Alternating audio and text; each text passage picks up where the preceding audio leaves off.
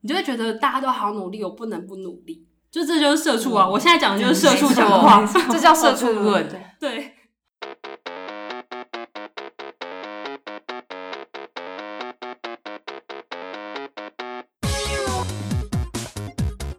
你不，我可以；你不，我要你。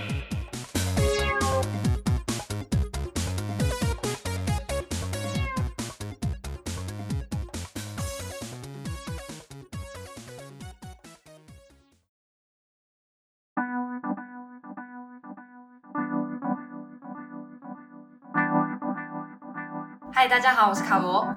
嗨，大家好，我是 Lucky。Hello，大家好，我是 Celine。欢迎来到你碰我可以。今天是我们录的第一集，终于来到第一集了，期待了很久。我们其实已经用很多时间在准备这个 podcast，计划了很久。对，现在终于出来。对，是希望可以接下来录的更顺一点啦。那如果是因为是第一集，所以大家就是见谅一下。如果我们有一些很干的地方，多包涵。那今天要聊什么呢？其实主要是因为像现在随着疫情，像是云霄飞车般上上下下的发展，嗯，那我们大家应该是都今年内应该是没办法再去日本玩啦。没错，每天看到那个新闻都非常非常的胆战心惊，因为确诊人数其实它每天都还在飙，对，还在飙高，上上下下，上上下下啦，不能说飙高。其实每年我几乎都会去日本玩一次，但现在就是今年一定玩不到，明年也不知道。你们平常去日本玩的频度都是如何？我的话大概半年会去一次，哦，那也是让自己放松这样子。对，阿奇呢？其实我一月才从日本回来，我之前住在京都。哦，对，那之前可是我因为工作关系，所以我几乎是每个月每个月都会回来台湾，所以我就是来来去去。对啊，之前是在日本工作打工度假。之前因为我是活动企划，自由接案的活动企划，我在筹备以音乐为主题的京都的旅游书啦。对，好特别。但就也没有写完，所以就有点像是站，因为这现在的疫情其实也没有办法再过去。嗯，而且旅游业现在也做不起了。对啊，现在旅游业真的是每天抱着大腿在哭。没错。你说你在日本有工作过，然后那我的话是我有在台湾的日商工作过，神灵也是，对我也是在日本有工作过，然后现在也是在台湾的日商上班，所以我们其实都是跟日本渊源很深，但是现在又因为这个疫情，所以彼此的工作就会影响很大。对啊，没错。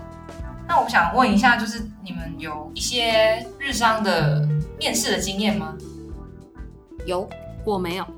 所以你是朋友介绍去，我算是蛮特别的，因为我是去音乐的音乐小事务所上班，就是音乐有事务所，有音乐事务所这个东西，但我们公司特小，它就是一个非常小间，都在做一些独立歌手或地下偶像。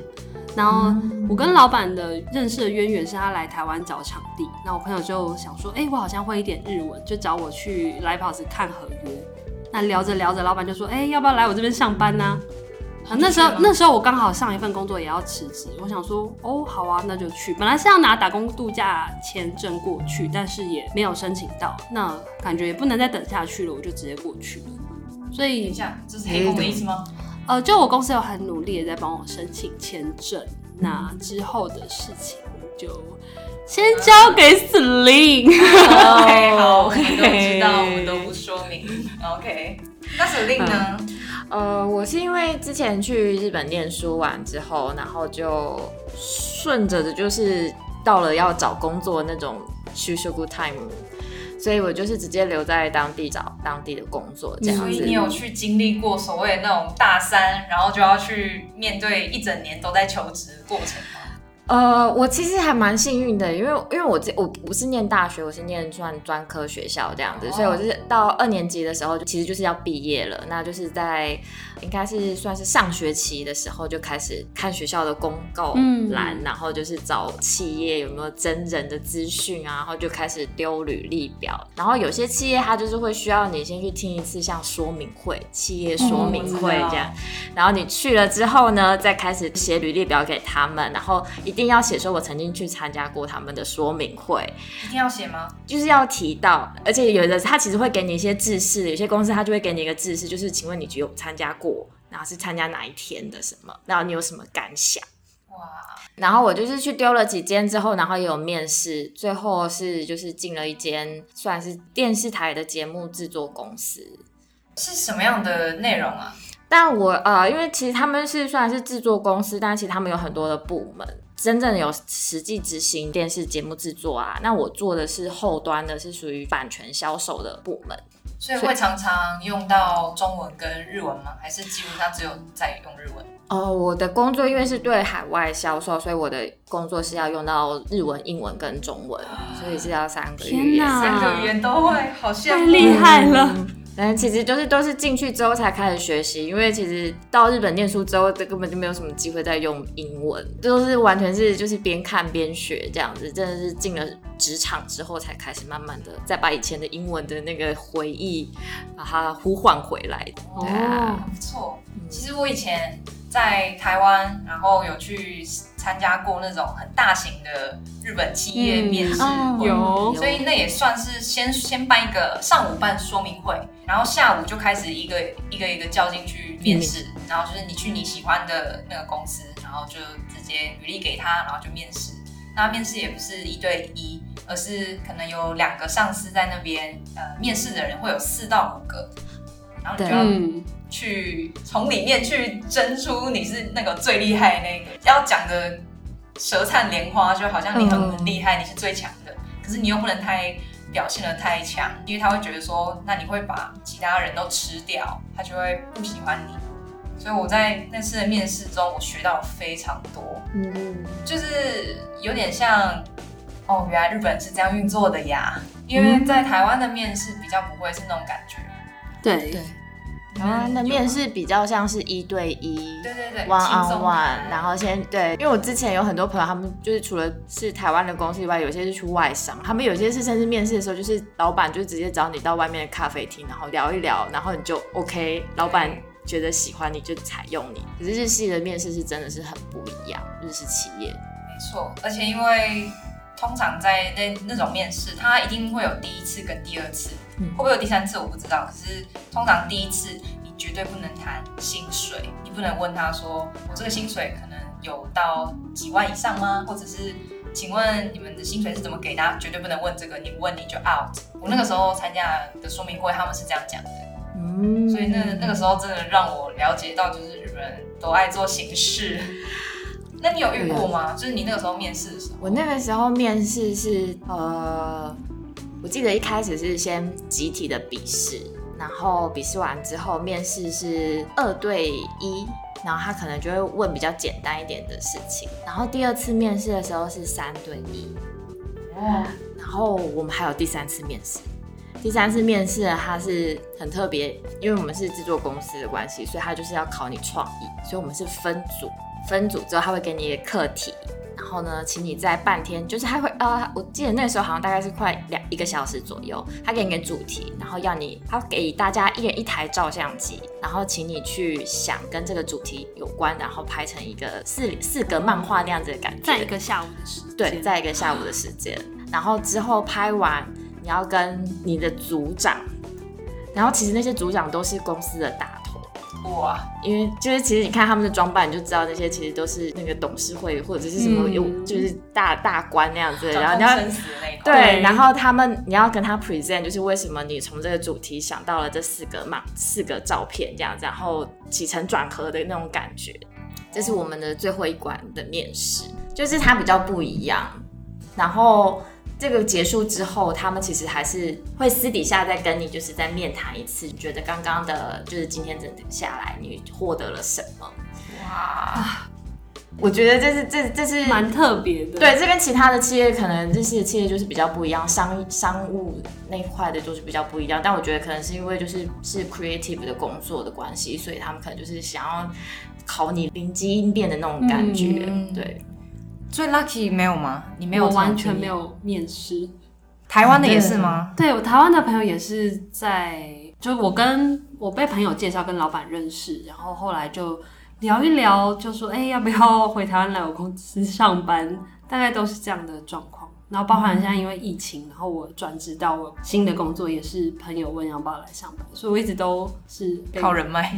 被对被问的。可是这样也很好，至少比起要做这一套制式的面试来说，是轻松许多。没有错，我现在听到这个我就有点庆幸。如果我第一关应该笔试就已经被刷掉了，笔试是考什么？其实我蛮好奇的。笔试其实它就是考那个以前不是都会有那个智商 IQ 什么测验那样子，然后它其实就是考逻辑，然后数学，试性测验那种感觉。对对对对对，就是像试性测验那样子。然后它还会有考一篇写作文，然后就是考这两个之后，它它的分数是第一次测验完之后，它就会他们那边就会有档案。他会公布吗？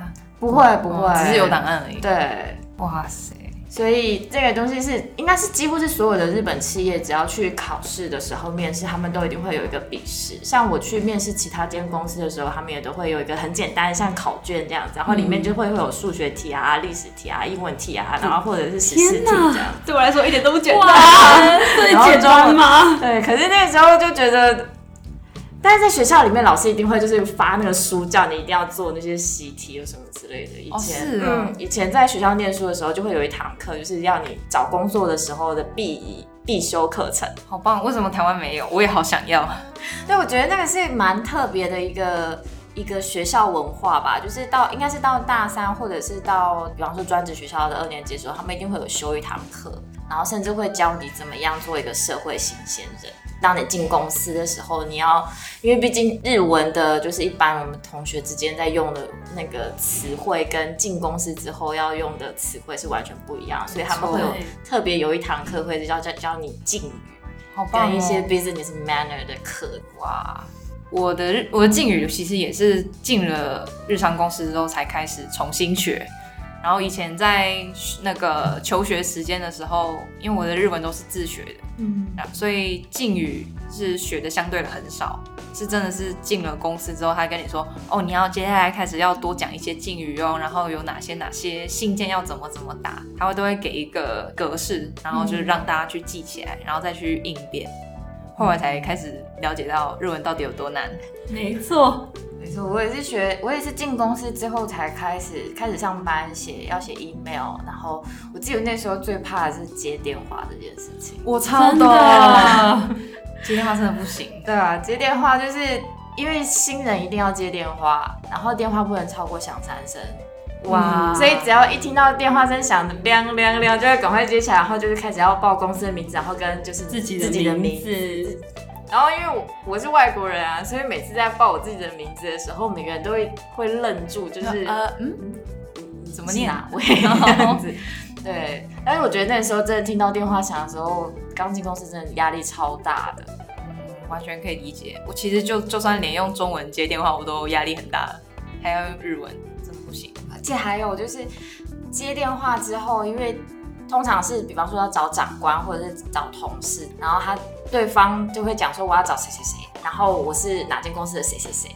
但是因为如果是自己平常周遭的的同事的话，当然会记得对方的名字。可是你要在瞬间记得，就是对方是哪一间公司的谁谁谁打电话来的时候，就是完全没有办法反应过来。但是为什么要记这个？因为你到时候转接电话的时候，你要跟你的前辈、跟同事说谁谁谁哪间公司的谁谁谁打电话来。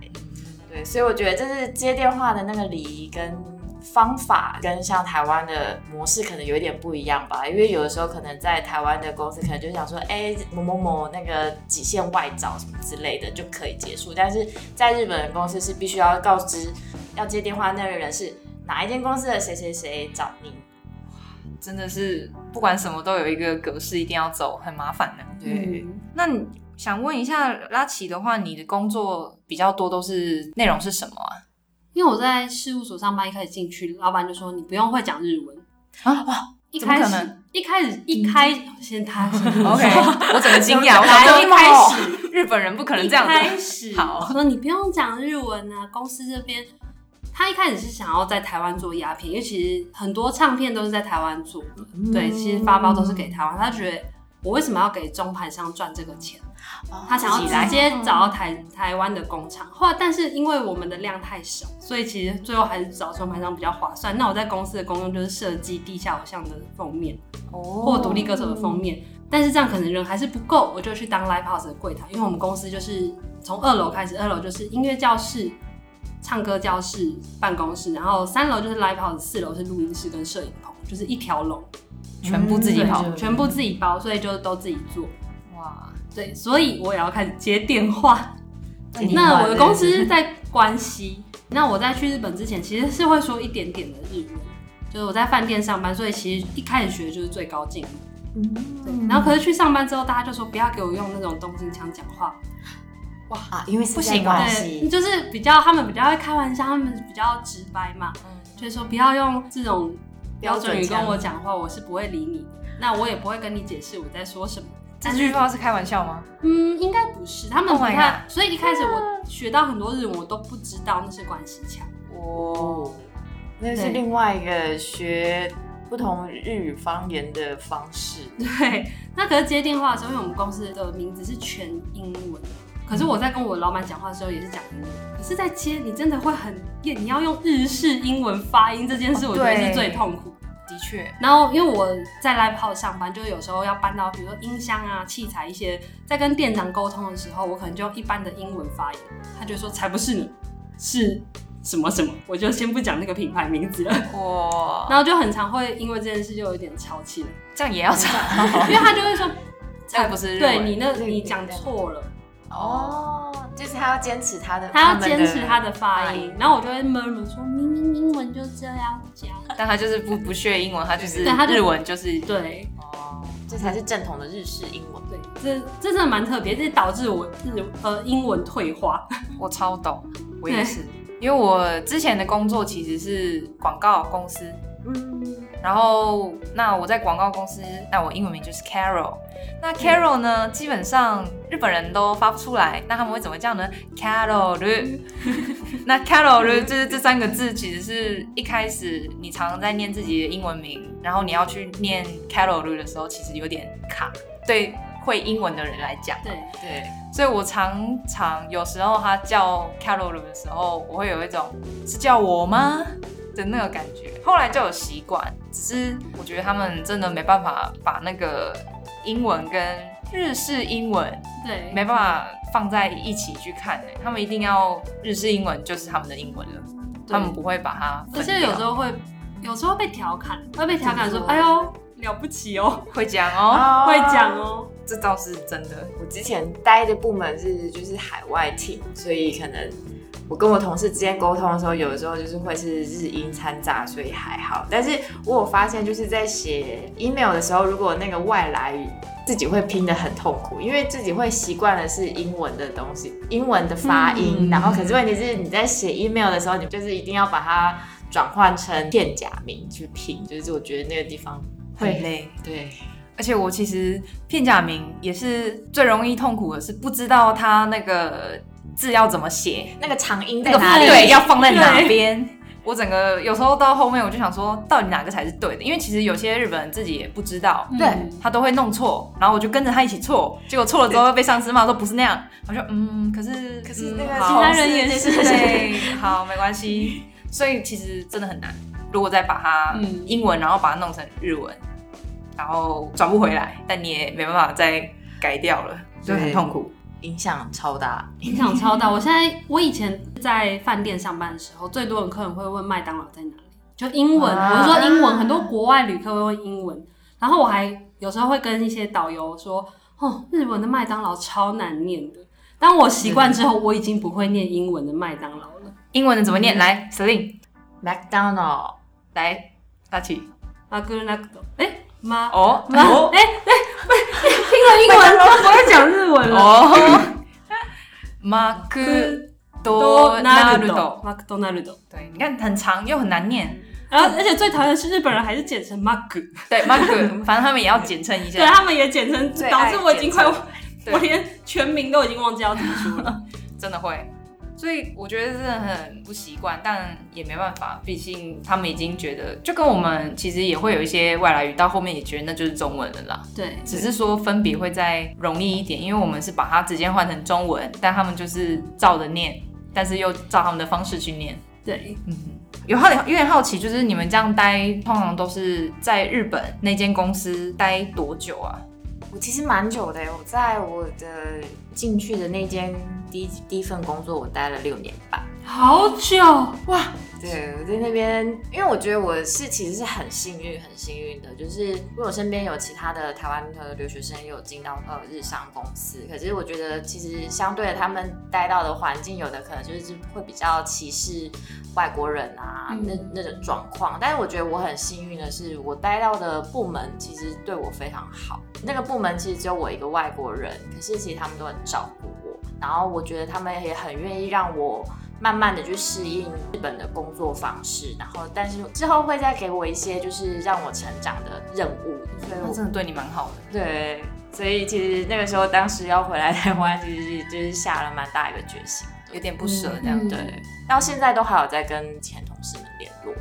六年真的很久。大学毕业完之后又再加两年的概念，好厉害。但我觉得环境是真的蛮重要的。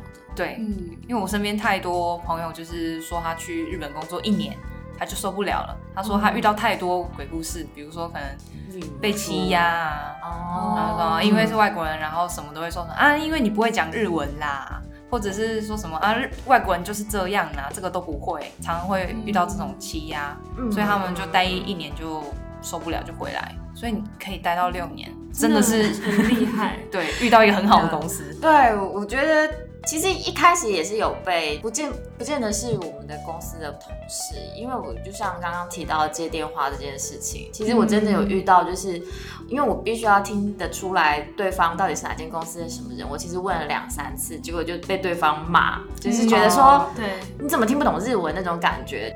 我那个时候其实当下真的蛮蛮难过的，就是因为我我就是外国人，我就是听不懂啊。可是对方的公司可能不知道这个部门进来了一个新的外国的人的留学生或什么之类的，就是会把你当做是一般的日本人，但是就会觉得哈，你竟然连这么简单的事情都听不懂或什么之类的，而且我跟你们公司交往这么久了，你竟然不认识我，的那种感觉。我觉得那个时候，其实旁边的同事都给我鼓励，就是他们就会跟我讲说，啊，没关系啊，那个那个经纪公司的那个谁谁谁就是这样，不要放在心上，放太多这样。好暖和，对啊，很贴心。可是其实我觉得我真的遇到了很好很好的同事们，而且就是他们会帮我 check 我的 email。有的时候我要寄出去，可能要寄给别间公司的人，那我就不知道我到底写的日文到底是对或不对。有的时候我同事如果时间是 OK 的话，他可以，因为我就会说不好意思，因为我这是我第一次寄给这个这间公司的窗口，这样是不是可以帮我看一下？他们都会很乐意地帮我当红字老师、卡片先生这样子，就是帮我改。我觉得其实那个时候是真的蛮幸运的。嗯那真的不错。对啊，其实我以前的那间公司也是相对算蛮好的，所以我也是有待了四年了，刚好。嗯，那那个时候也是有遇到一些不错的上司，他会帮你改日文，或者是在你寄出信之后，他发现那个信的敬语可能需要改进，他就会私下私讯你说，哎、你下次可以讲什么什么，然后这样对客户比较嗯礼貌哦。嗯然后我觉得哦好，谢谢，我把它记起来。就他们比较不会像我周围遇到很多可能会被呛啊或被骂啊什么的，嗯只是因为听到太多了，所以很好奇，是周围会不会有其他像阿奇会不会也有遇到过类似的情况？嗯因为我的公司有分成蛮多层楼，嗯就是我在事务所工作，就是做美工，其实不太会有除了开会以外，开会我的前辈也一定会在我旁边。然后接电话也不太会遇到有什么状况。那比较特别的是，因为我刚刚有说我还不会日本，就日文就被丢去做 live house 的前台。对，那 live house 前台最快的就是要问，呃，日本有个蛮特别，就是进演出会场，他要问你要来看谁。哦，呃，就会确认是哪一个，确认你是要来看哪一个人的。比如说今天有五个人表演，那你是要来看哪一个人？因为他们这跟他们的拆票、哦票券拆票有关系。然后我其实连五十音都没有很认真学过，去日本的时候，嗯，那他们的名单都写在五十音上面，我根本找不出来，而且全部都是平假名，所以我全部都找不到他们的文字。后来就有一些常客，因为我们就是小 live house，就有些常客就会教我要怎么说，因为我们店的人就是已经每个人都忙到不行，没办法教对，没有办法教。然后 live house 的店长可能也会啊，搞什么啊？你怎么这这都不会啊？可是客人就会默默在旁边把我需要讲的话全部写起来给我。哇，好暖和，贴心对，哦。然后比如说找名字，其实名单是不能给客人看到，可是客人看我找很久的时候，他就会说我的名字，他就指一个大概的方向，说我的名字在这里哦。哇，哦对，就有点靠客人活。那但遇到欺压，我我是没有遇到什么欺负人，嗯，但是因为真的工作会比较慢，后来我也去也要做舞台的，比如说比较硬体方面的工作，尽管我没有学过，所以我的店长会扣我的薪水。比如说我今天做十个小时，他会直接给我八个小时的钱。两个小时是算学习，没有他说别人在八小时你就可以完成，你十小时没有，呃，你在八小时内没有完成，我就不会给你钱。居然是这种很另类似的责对责任制，对，所以我很常因为觉得委屈，所以就哭。嗯对，然后可能回去也会，他会觉得我没有办法跟你沟通，就说好，那你就回去吧。然后我就会默默的，因为我公司离家里很近，然后其他的其他来打工的人也许可以早点回家，因为他们要赶电车。但我我家就被我没有理由。对对。被我老板租在离公司五分钟近的地方，我每天都要加班到两三点，然后就哭着回家。我家那边就有一个定时店，白饭是吃到饱，我就每天进去，然后点一个定时，然后半夜就那边扒三碗白饭大哭。哇，压力山大，但是待了，当然啦，就是后来会离职的原因，当然是因为签证，嗯。就是真的签证没办法过，那也没有办法，只好回不然我可能会一就在那边一直当社畜。就一直待下去，对，所以是待的还算习惯，所以才会想说一直待下去吗？你会觉得喜欢，真的是喜欢音乐，然后喜欢那个环境很辛苦。就是我觉得在台湾，有时候大家都会遇到什么哦，上司很偷懒啊。但是我在公司的状况是，公司都的前辈都比我努力，我怎么可以偷懒？大家都比我早来，跟我一样时间走。然后我们公司有贩卖机嘛，然后永远那个提神饮料都是收 out，因为我们就每个人都会去抢提神饮料。我们的办公，我们的每个人的办公桌前面就是一排提神饮料，喝到我们都已经可以分得出来哪个是比较有用，哪个比较没有用。哇塞，对，然后前辈的眼睛就从你就看他眼白从早上见到是白色，然后就越晚越红，越晚越红，你就会觉得大家都好努力，我不能不努力。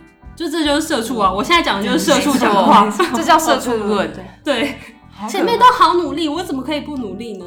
那我们老板也很辛苦，我也觉得这样是理所当然。其实我回台湾也没有觉得说自己什么受了什么苦，就是已经把它当做是应该的嘛。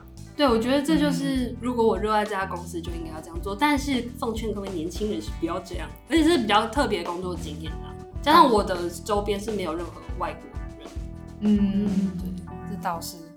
只是其实真的，你刚刚讲完，我就是瞬间鸡皮疙瘩起来，因为这完完全全就是日本会有这么多过劳死的原因啊。没错，没错，就是那种精神，就是前辈都还在，前辈都还在努力着，就是大家都比我早进来，我只能下班。，对我，我，我，我，我现在怎么可以就这样离离他们而去？那种感觉，我觉得这真的就是日本企业会有的。嗯，那种氛围，对，你有的时候真的，一开始进去公司上班的时候，就真的会觉得，因为我们就是一层楼，然后大家的桌子都是就是是开放式空间，所以就可以看到旁边的人都前辈们都还在忙，然后回信，然后或者是讲电话，就是非常非常忙碌。然后可是因为那个时候自己是新人嘛，可能还身上还没有那么多工作，就会觉得真的很难离开。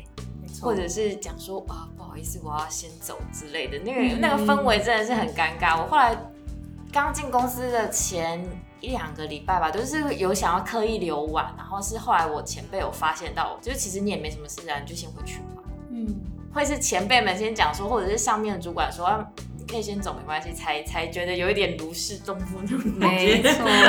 对，不然因为其实那个氛围真的很难离开，就是讲说哦，不好意思，我先离开。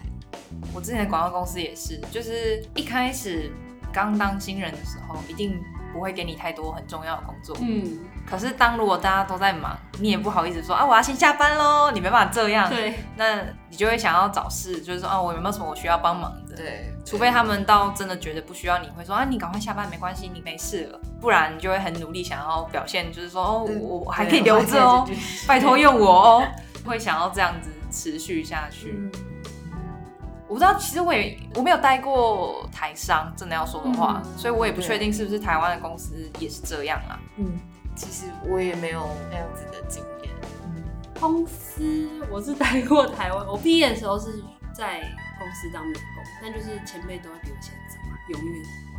在我的桌上就有好多便利贴哦、哇 哇，便利贴，女孩，便利贴女孩 便利贴女孩，就是永远公司大家都在用 MSN 闲聊，但是我却拼死拼活在做事，然后不回话还会被他们说怎么不回话，我就是回很快的回个嗯嗯。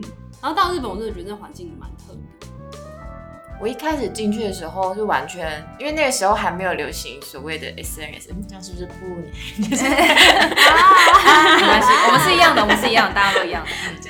以前我记得以前大学的时候，在台湾念书的时候，就是大家都还会就是只要开了电脑，旁边就一定会有 MSN 或者是就是任何的 chat 的那些通讯软体。可是我进到了我的公司企业里面是不准装电脑，公司电脑是不能装这些东西的，嗯而且甚至是大家也私底下也不会去用这些东西，就是大家非常非常认真，就是专注在自己的 email 电话上面，所以。是一直到很后来开始有 Line 这个东西之后，我记得刚开始有 Line 的时候，我我我也我们整个公司联系的方式也不会是以 Line 为主，还是用信件，还是用信件或者是手机的公司的的手机手机来联络这样子，不会有。所以我刚开始回来台湾工作的时候很不习惯，就是老板只要想到什么就 Line 就来了。我觉得是变相的加班 真的是变相加班。反而是在日本待的时候，是完全不会有那种下班还要再收到，真的收到就是紧急电话这样子而已，不会有在任任何的私讯找你说等一下那个什么东西要处理或什么之类。大家就是就算是下班之后要联系，都是用 email。哦那后来有又赖了，对，就是现在是真的是渐渐开开始我真的觉得赖的人不应该出 现。他，是一个我开玩笑的让赖的厂商不要这样，赖最好用了，我最喜欢了。这拍马屁他也不会帮你的。不过真的没错，因为我在之前的公司也是，就是已经开始用 Line，然后大家都用它去联络。可是比较不一样的是，我们那个时候主要不是用 Line，我们是用 Google 那个 Hangout。啊，hangout 嗯，用它去联络，就是因为它会配合那个信件嘛，它就就可以直接跟你说，就哎、我刚刚收了信，麻烦你收一下，然后你就用 Hangout 看了之后就去看那个信，就是用这样去配。然后也是到去年前年的时候才开始也有用 Line 去联络，但是那就是互相配。嗯，我觉得这点来说的话，即时软体真的是太方便了，到大家不知不知分寸。就是变成是随时抠，然后就是有任何紧急事况，一定要马上现在 right now 回复我。对，那我想问一下，就是你们那个时候有特休吗？特休有，嗯我有。你都有用到吗？其实，哎、我觉得我我的我们那个组，因为是我的海外组的组长是很特别的，因为他就是很呃，我的同事们基本上都是归国子女，就是都是有在海外待过的经验，所以他们是很 open 的。组长开始就是讲说我我要休暑假，我几号到几号，反正我们那时候是三个人一个 team 这样子，所以我们就是三个人就轮着。然后我觉得他们也很体谅我，就是我是个外国人的身份，所以我一定要回台湾。所以他们就是甚至过年的时候也会觉得说我回去放个长假或什么之类，他们也都觉得是 OK 的。所以其实我的假还蛮，也不能说淋漓尽致，就是就是都有用都有用到。哦对，我休不到，其实我休不太到假，你没有假这件事，对不对？就我就算休假，可能也会被老板叫回公司。那原因是因因为被改稿，比如说改稿的话，就一定要回去公司立即改。